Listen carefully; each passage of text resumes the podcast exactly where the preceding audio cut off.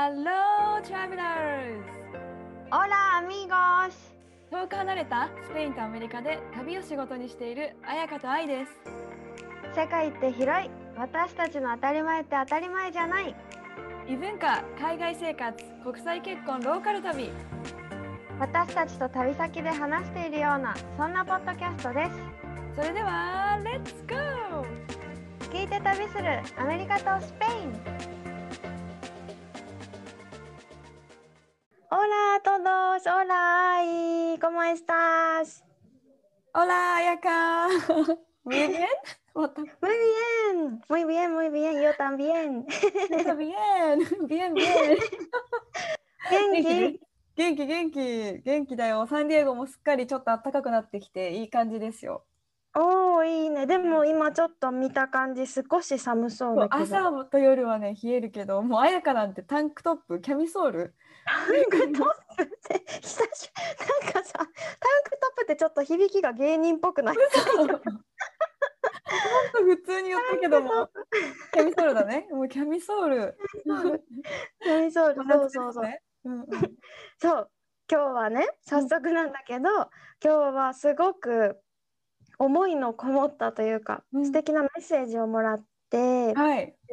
今回のメインテーマにもしたいなと思ったんだけど、うんなんか似たような気持ち抱えてる人もしかして多いんじゃないかなって思ったからちょっとまず文章を読みますねもらおった願いします。はいこんにちははじめましてポッドキャストいつも楽しく拝聴しています毎週水曜日の通勤の楽しみになってますあなんかさそう、うん個人的にあ水曜日ってちゃんと覚えてくれてるって思って嬉しかったた。嬉しい。そんなに言ってないもんね、だってね。うんそうそうそう。はい、じゃあ続けます。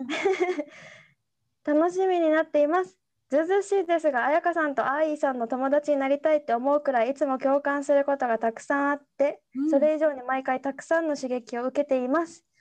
で、前回のポッドキャストもとても素敵でした。あの年齢の話のやつかあな。ーはいはいはい一。瞬トゥアス若者よ の話？あの話ね。はい。そうそう、これで前回のポッドキャストもとても素敵でした。私は今28歳で周りが結婚や出産、昇進、人生のターニングポイントを迎えている人が多くって自分だけが取り残されている気持ちでモヤモヤすることが多いのですが、ポッドキャストを聞いてお二人のように自信自分に自信を持って自分の生活を心から楽しむ日々を送ろう前向きに過ごそうって思いました。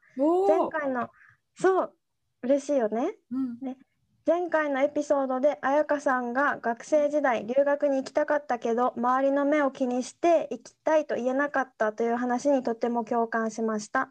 実は今私そうなんです。うん。海外に行きたいけど仕事があるしって悩みながら20代を過ごしています。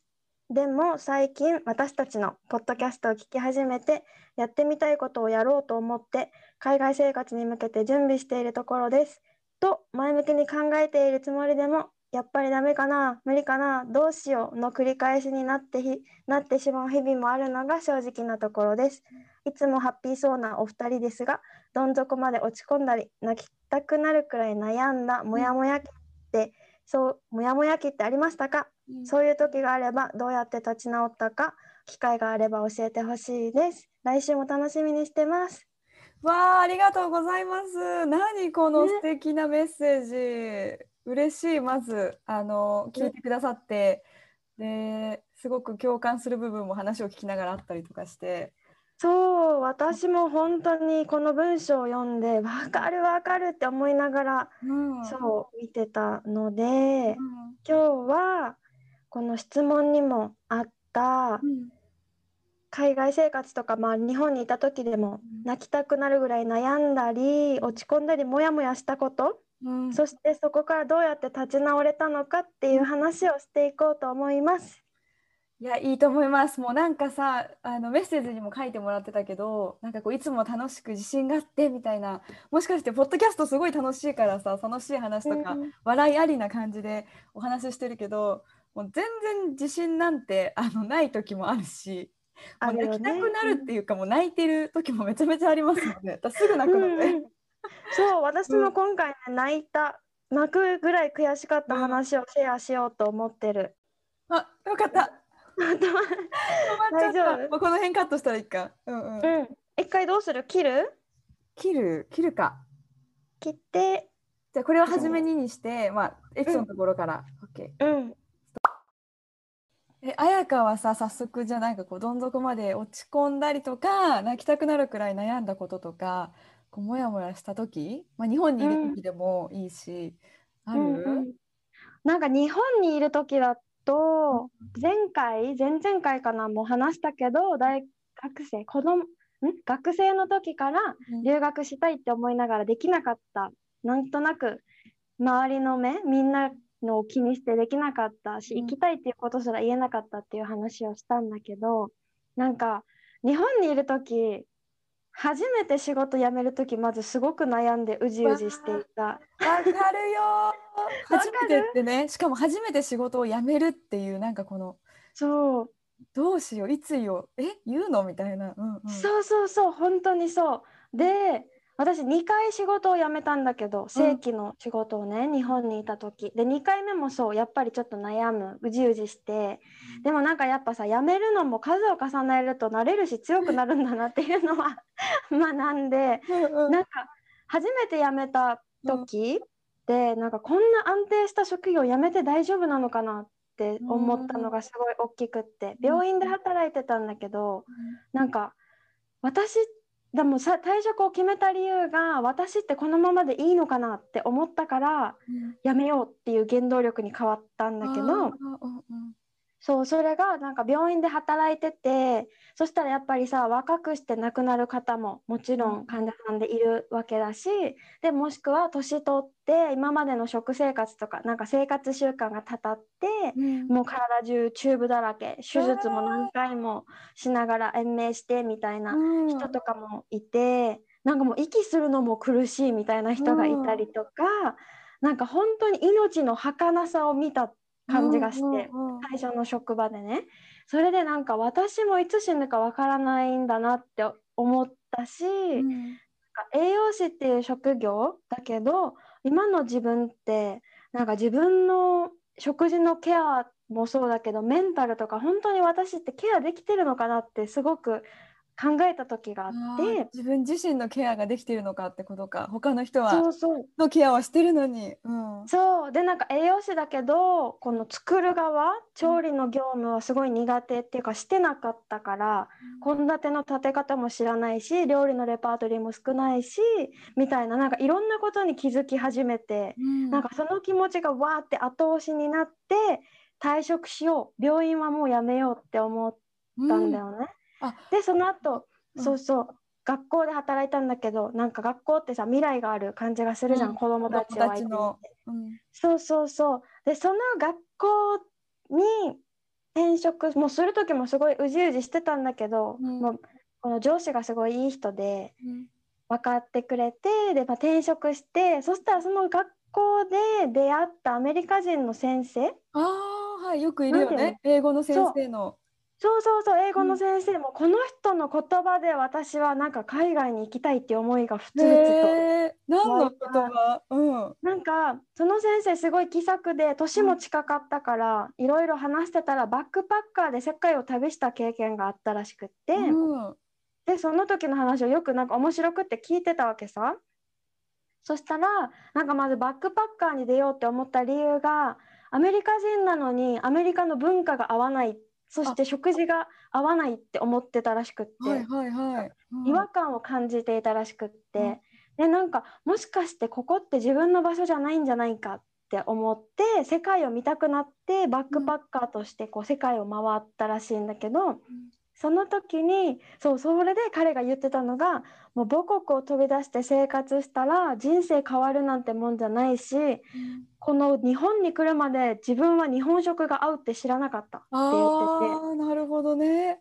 そうそうそう。でも日本に来て日本食がとっても合うってなんか文化も好きだしなんか土地も好きでうわここで働こうって思ってうん。いろいろアメリカに帰って方法を調べたら英語の先生を見つけてそれで来たみたいな感じ。へえなんか知らない世界のが自分には合ってたんだねその人は。知らないだけでなんていうかそうもっと自分に知らないだけ。合う世界があるのにその自分が知ってるそのアメリカっていう世界だけで頑張ってこうさフィットインなんか合わせようとしてるけど、本当はそこじゃなかったってこと面白いね。う。ん。でなんかその人の言葉になんかもう本当に胸を打たれたような気持ちで、うん。私も知らないことがいっぱいあるって思ってめちゃくちゃ行きたいって気持ちが高まったんだけどでも私の仕事ってめちゃくちゃ安定してるしうん。給料もいいしその時27歳とかでうん。えこの年で留学とかありえないでしょって言ってる自分が頭の中にいてでももう一人の自分もいてもう一人の自分はえーじゃあ今行かなかったらいつ行くの？確かにそう聞いてる自分がいてでなんかどうしようどうしようってなった時にこのもうリトル綾香が頭の中にいる。もうあの時に言ってたらとか何々ならばって未来の綾香は言うはずよって、うなんかささやいてきて、うんうん。そんなして言いたいの？って言われてでもそこまで言ってきてるのに頭の中は振り払ったんだよね一回。リトうん。そうリトル綾香を振り払っていやいやいや私はここに残るんだ。なんか安定した職が私の夢だみたいな感じでなんか公務員試験をその時受け目指してて、公務員を。だからもうこれに受かったら公務員になれば人生安泰で最高の暮らしが待ってるって思ってたから、それに向かってめっちゃ勉強してたんだけど落ちたんだよねこのうん。試験に。で年齢制限があったからチャンスは残り1回になってうん。その時にあもうなんか全部無理だこんなに勉強して受からないんだったらもう全部無理だ受かるわけないでもうポーンって下がってしまってうんうん。これがなんか自分の中で人生で結構一番ぐらい大きな挫折うん。を味わってなんか高校大学ってもうずっと行きたいところね結構簡単にポーンって入ってきてあすごいね。うん。そうだラッキーなんだけどなんか仕事も最初の職場病院も本当に一発でポーンって合格面接そこしか受けてないみたいな。うんうん。そこで仕事も決まって全部トントン拍子だったわけさ。それがあなんか自分がなりたいものになれないことってあるんだって気づかされたっていうかうん。それでなんかあもう栄養士すらやめたいっていうぐらい落ち込むっていうか、うん。ドーンってなった時になんかもう一回リトル綾香が出てきて、うん。現れた。そう出てきてうん。これでなんかもう一人のリトル綾香はでもこのまま結婚して子供ができて他の友達みたいに、うん。なんか適度に旦那さんとかお姑さんの愚痴を言って幸せに暮らせばいいじゃんみたいな言ってる綾香ともう一人の綾香は「え本当にいいの？本当にそれでいいの？私前も言ったよね」みたいな感じで言ってきてそれであもうこのリトル綾香の言うこと正しいわと思って。うん。留学行く。もう落ちたのをきっかけになんか踏ん切りがついたみたいな感じだったんかな。そうそうそう、あもうやるみたいな感じで、うん。だからなんか挫折って意外と上がるためのドアというか、バネみたいな役割というか。そうだからなんか一回落ちたって落ちることって大事だなって思った。うん。えでも行こうって思った時にまたこうちょっとうわでもどうしようってまたこう悩んだこととかもあった？そこから。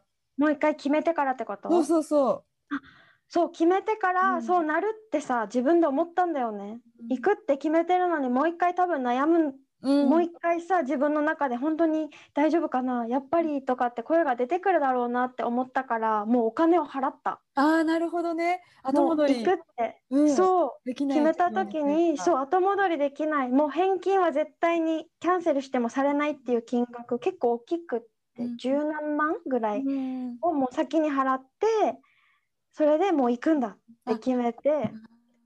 アクションを取っちゃうというか。そう。うん。そうそうそうそう。先にアクションを取る。そうだね。うん、でもなんか人間ってなんだろう。みんなそうじゃない？こう決めたこととか新しいことををしようってななると最初はワクワクするんだけど絶対その後にあれ？でもちょっと不安だ待てよみたいな。そう。するとさあれ？これって私が本当にやりたいことだったのかな？って自分の思いまで疑うというかなんかこのサイクルってすごい自然なことだと思うから、なんかそのサイクルを断ち切るためにねそこでこうアクションを入れちゃうってなんかすごくもういい気がする。うんうん。それ。ありがとう。でもその本当にそのおかげでうん。もう行くって前向きにこう気持ちが向いてでやっぱ来てよかったよね外に出人て生やっぱめっちゃ変わったよね。え、変わった、思う。どう？なんかどっち？やっぱり後悔はない？ない？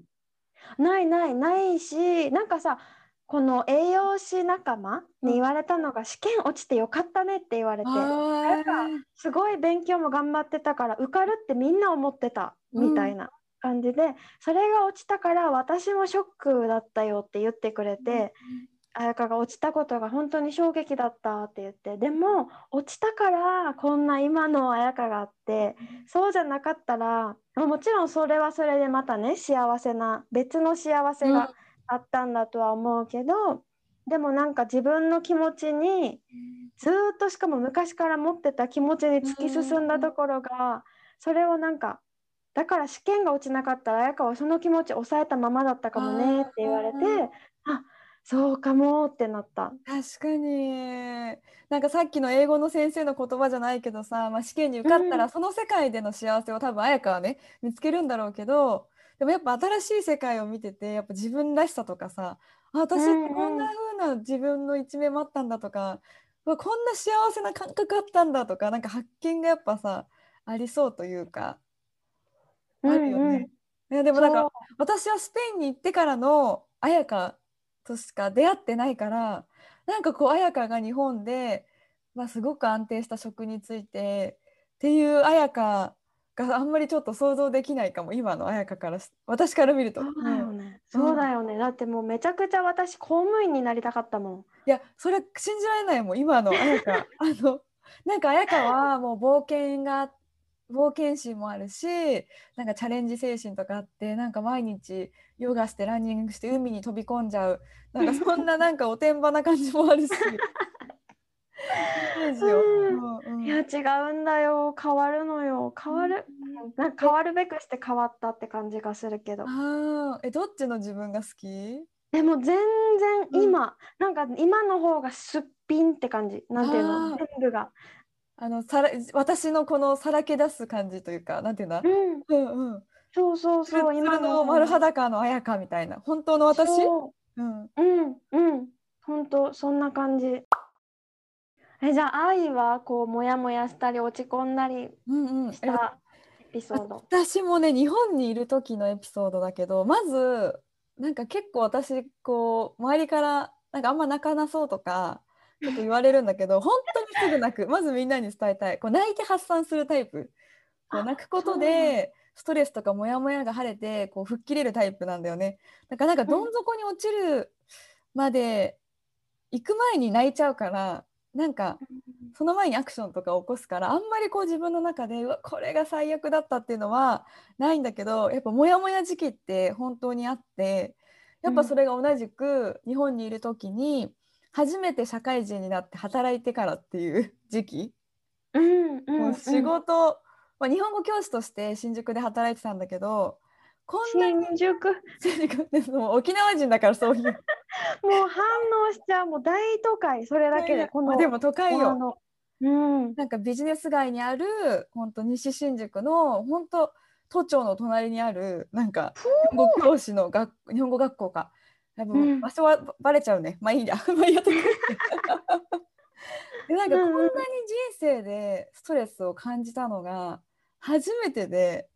ででもそれってなりたい仕事だったからある意味夢を叶えたんだけどなりたい仕事に就けたのに自分の時間がなさすぎるこの労働条件にかなりストレスだった時、うんうん、まあもちろんね私の労働条件なんてまだまだだよって多分上には上がね日本の社会にいると思うんだけど、うん、なんか私埼玉から通ってたから本当に朝6時過ぎに電車に乗って電車の中でその授業準備してで学校に8時前とかに着いてで帰宅するの9時10時とかでで帰ってまた次の授業準備とかしてなんか電車の中でも授業準備しないと間に合わないぐらいあの授業も持たされてて担任も2クラスとか持たされてる時期だったのよ。であのすごい日本語教師の世界だと、まあ、3年ぐらい非常勤で働いてやっと専任講師になれるっていうのが普通なんだけど、うん、経験も必要だからね。この授業のストックもないし、でも新しめの学校だったから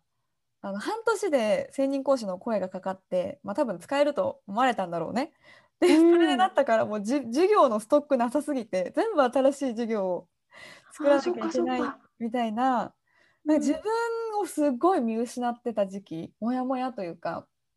うん。でも私以上に働いてる人はもちろん新宿の街にいっぱいいてなんかビル出てうわもうこんな時間だってなんかビルを見上げても全然電気ついてるしみんな働いてて。なんかなりたい職業に就けたのに夢を叶えたのになんで私全然幸せじゃないんだろうってすっごいモヤモヤしてたんよね。なんか理想のさ職業に就いたはずなのになんだろう気づいたんだね。あれ？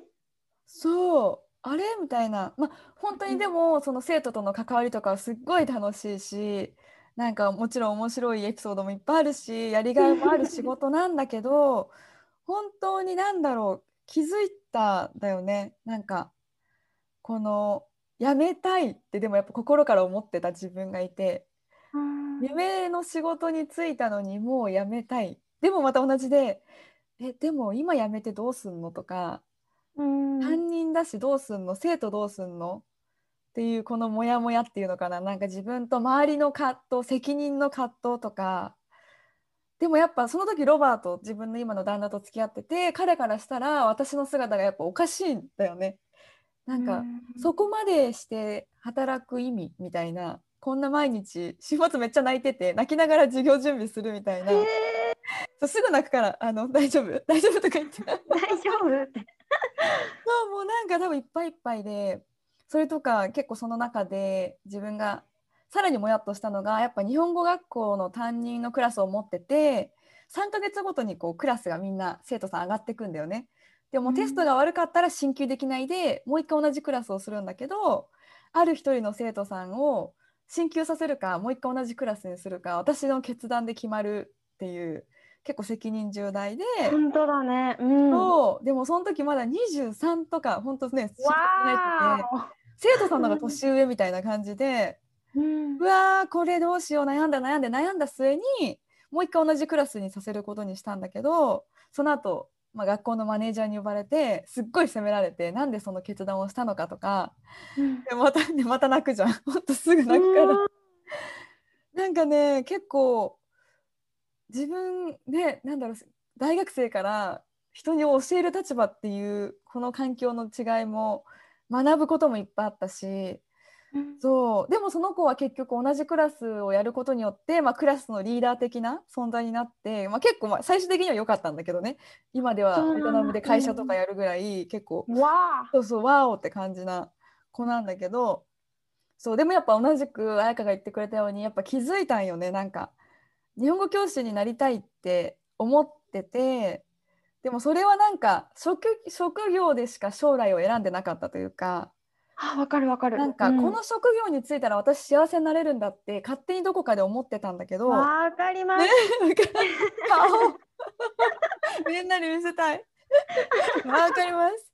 なんかさ、わかります。うん。でも本当はそんな感じじゃなくてなんか職業イコール幸せではなくてその職業を通してなんか何が得たいのかとかどんなライフスタイルを送りたいのかなんかそこまで本当は考えるべきだったというかなんかはい。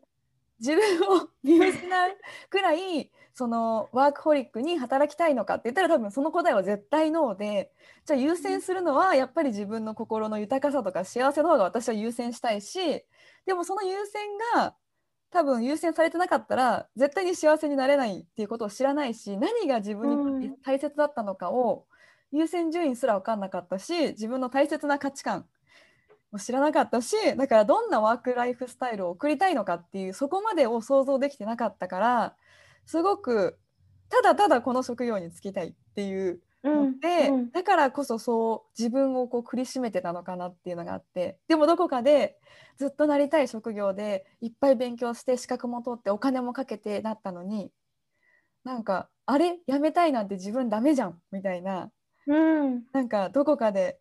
で周りにさすぐやめなよって言われてもでも担任だしでもまだ働いて全然経ってないしでもってなんか自分からやめられない理由をみんなに伝えてるっていうこの矛盾。なんかもううん。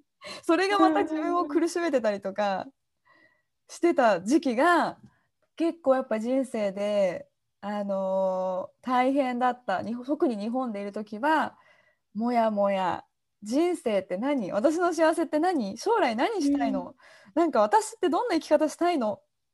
何がやりがいだったっけ？みたいなのをすごい模索してた時期だった。うんうん。え、だってさ、なんか話聞いてて思ったけど、まず朝6時過ぎに電車に乗るって言った遠いんだよね。住んでたとこが遠かった。でもさ、6時過ぎに乗って、まあだから一日がそこから始まるわけでしょ？うん、そして9時10時まで働いて、あ、うちに帰るのがね、9時10時そうそうそう、9時10時。うん。もう私そこまでさ、働いたことはないから、うん。なんだろう、そんな生活だったらさ、本当にさ、眠るだけだよね、お家って。そうなんだよね。だからそれをロバートとその時ね、ロバートがうちの実家に住んでたんだけど、うんそうん。の時それを見てて、愛ちゃんなんで辞めないの？って、あの。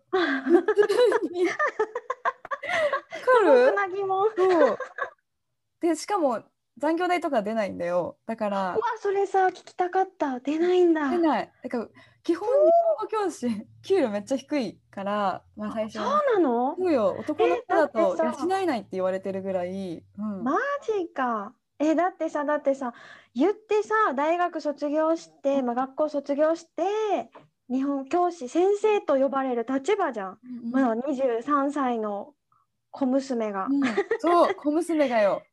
先生って呼ばれてさ、自分より年上の人から、こう、どうしたらいいですかとか、先生、これはどうする、なんですうんかとか質問されたり、なんかもうアイデンティティが崩壊するよね、自分は。何なんだっていう。不思議よね。だって40歳ぐらいの生徒もいたし、うん。なんかいアルバイトの面接に付き添いとか行くんだけど、で結構うん。ベトナム人が多かったから、まあ、2人とも見た目がアジア人だから、あうんうん。のバイト先の店長さんに「あどちらが?」みたいな「どっちが? 」普通に言われるからね。どっちが生徒ですかって、どどっちが？っちが働く？あのみたいな 自分でも笑っちゃうよね。そうだね、日本語上手な方ですって。そうそうそうそう。まあでもね入るそう店内入った時は分かんないからね。もうめっちゃそうだね、そうだ困ね。惑な顔。だから言われる前にあの生徒のなんとかですって紹介しないと。え、ちょっとさ、この愛、絶対面白い話いっぱいあるでしょ、この日本語そうだ教師にさ。ねもうもうみんなのね可愛らしさとかねめっちゃある、うん。そう。だから仕事がなんだろう働き方が多分本当に合ってなくて、まあ、ここれが合う人なんていないと思うんだけどでも仕事自体はやっぱ今も好きでだから今もやってるのよね。オンラインで日本語教師続けてるしなんか細く長く続けられてるから、そう仕事が嫌いになって辞めたんじゃなくてでもその生活を送ってるとどうしても私もう日本語教師なんて嫌いって思っちゃってもう絶対この職業に就かないって思って全部辞めた後に教科書とか全部捨てたっていうねあのああ、わかる。でももうね、はいやってること同じ。メルカリで売ったからねすぐ売れたわ。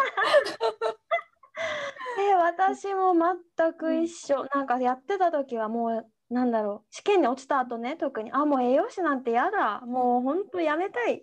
みたいな。もう、なんか学校で働いてた時とかも、あ、もうなんかやだ、やめたいってなったけど、実際離れてみたら、今もやっぱりこういう食の本とか読むの好きだし、根本はそうなんだよね。そうそうそう。そう、そうなんだよ。この職業は好きなんだよね、多分。うんあの、働き方が好きじゃなかっただけうんで。いや本当にそうまさにそうそんなことが、でも辞める時私も辞める時の話をちょっとするとなんかね同じ瞬間があるんだよね。もう吹っ切れる瞬間。なんか、心理学を大学で勉強したんだけどなんかねあ自分の心やばいなって自分でちょっと客観的に思い始めててあこのままだとやばいなって思ってて本当に仕事終わって普段だったら超ダッシュで帰るのになんか足取りもすっごいゆっくりでビルを出てでゆっくりゆっくり一人で歩きながら なんか空を見上げたのよ。そしたら、うん。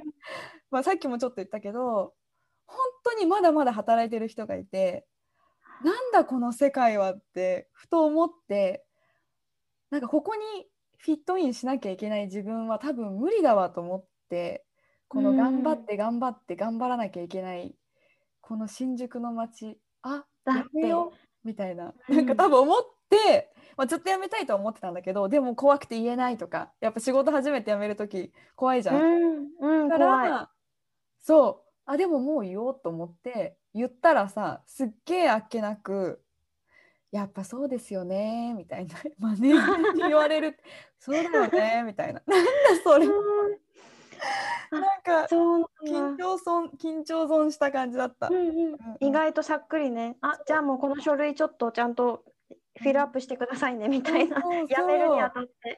うん、でさ私がアメリカに引っ越した後に普通にマネージャーからなんか日本語に興味ある人いたらぜひこの学校に送ってくださいみたいななんかそんな、そんな感じのお話ももらったりとかしましたね。うん。うんうんうん。いやてか東京っていうこの人がいっぱいいていつでもわさわさ明るくって、っていう場所にいたらなると思う。私旅行行くだけで疲れるもん。疲れるよ京ね。疲れるよ。疲れちゃう。なんでさうん。みんなこんなに歩くの早いのかなとかも思うし 早い。早いしさ本当にお祭りより人がいるなって思うもんあの。ねすごい。でもそこにやっぱいるとさちょっとおかなんだろう分かんなくなる常識？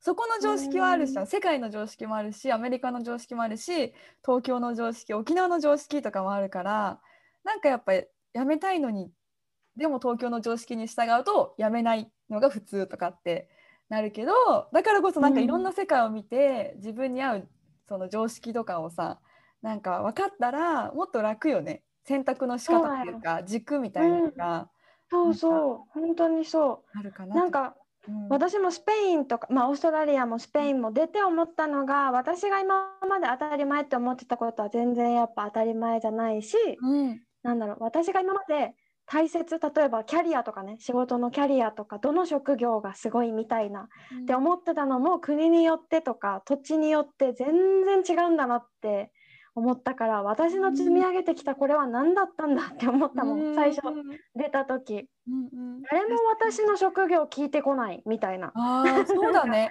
そうだね、多分それも多いかもしれない。うん。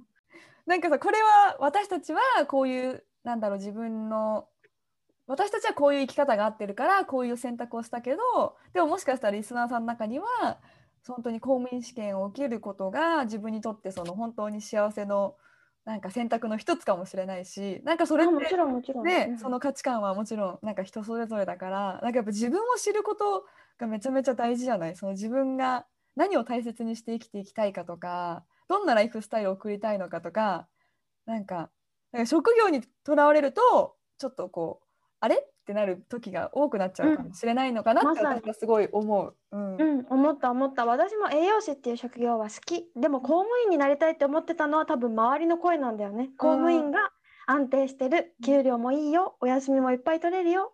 あ公務員公務員みたいな。でも実際働いてみてなんか別に病院も学校も私の中でどっちがいいってなかった？どっちもなんか同じぐらい好き。って感じだったからあそうそうそう。だからなんか、まま、周りの声を聞きすぎてた気がする。うんうん。今日はどん底まで落ち込んだ泣きたくなるくらい悩んだ。もやもやした。私そう私たちの、まあ、日本にいた時のエピソードを話したんだけどもう2人とも止まらなくって話が、ね。止まらなくなっちゃった。だって海外の話もしようと思ったけどもタイムアップです。そうもうね止まらなくなっちゃって私たちってこんなになんかもやもやえしてたかなとか言ってたくせにしてるじゃんって確かいうに。出てくる出てくる思い出しちゃう。うん。うん。出てくる本当。いやいいきっかけこの聞いてもらえてよかった。本 当なんかちょっとすっきりしてます今。うん。はい。私も本当そうででも私たちまだこの海外でモヤモヤした話、まあ、どん底どん底というか、まあ、泣きたくなるほど落ち込んだ話そこからまた立ち直ったっていう話がまだあるからそれは次回話すということではい。今日今日は一旦ここで締めます。はい。一旦一旦一旦締めますそれじゃあ私たちに質問やリクエストがありましたらインスタに直接メッセージかもしくはメールでも OK です概要欄のところにメールアドレス載せてますでインスタのアカウントも愛が3人英語私彩香が旅熱ですでインスタのアカウントもメアドも載せてるのでご確認ください。はいお願いします。それでは皆さんまた来週だよね。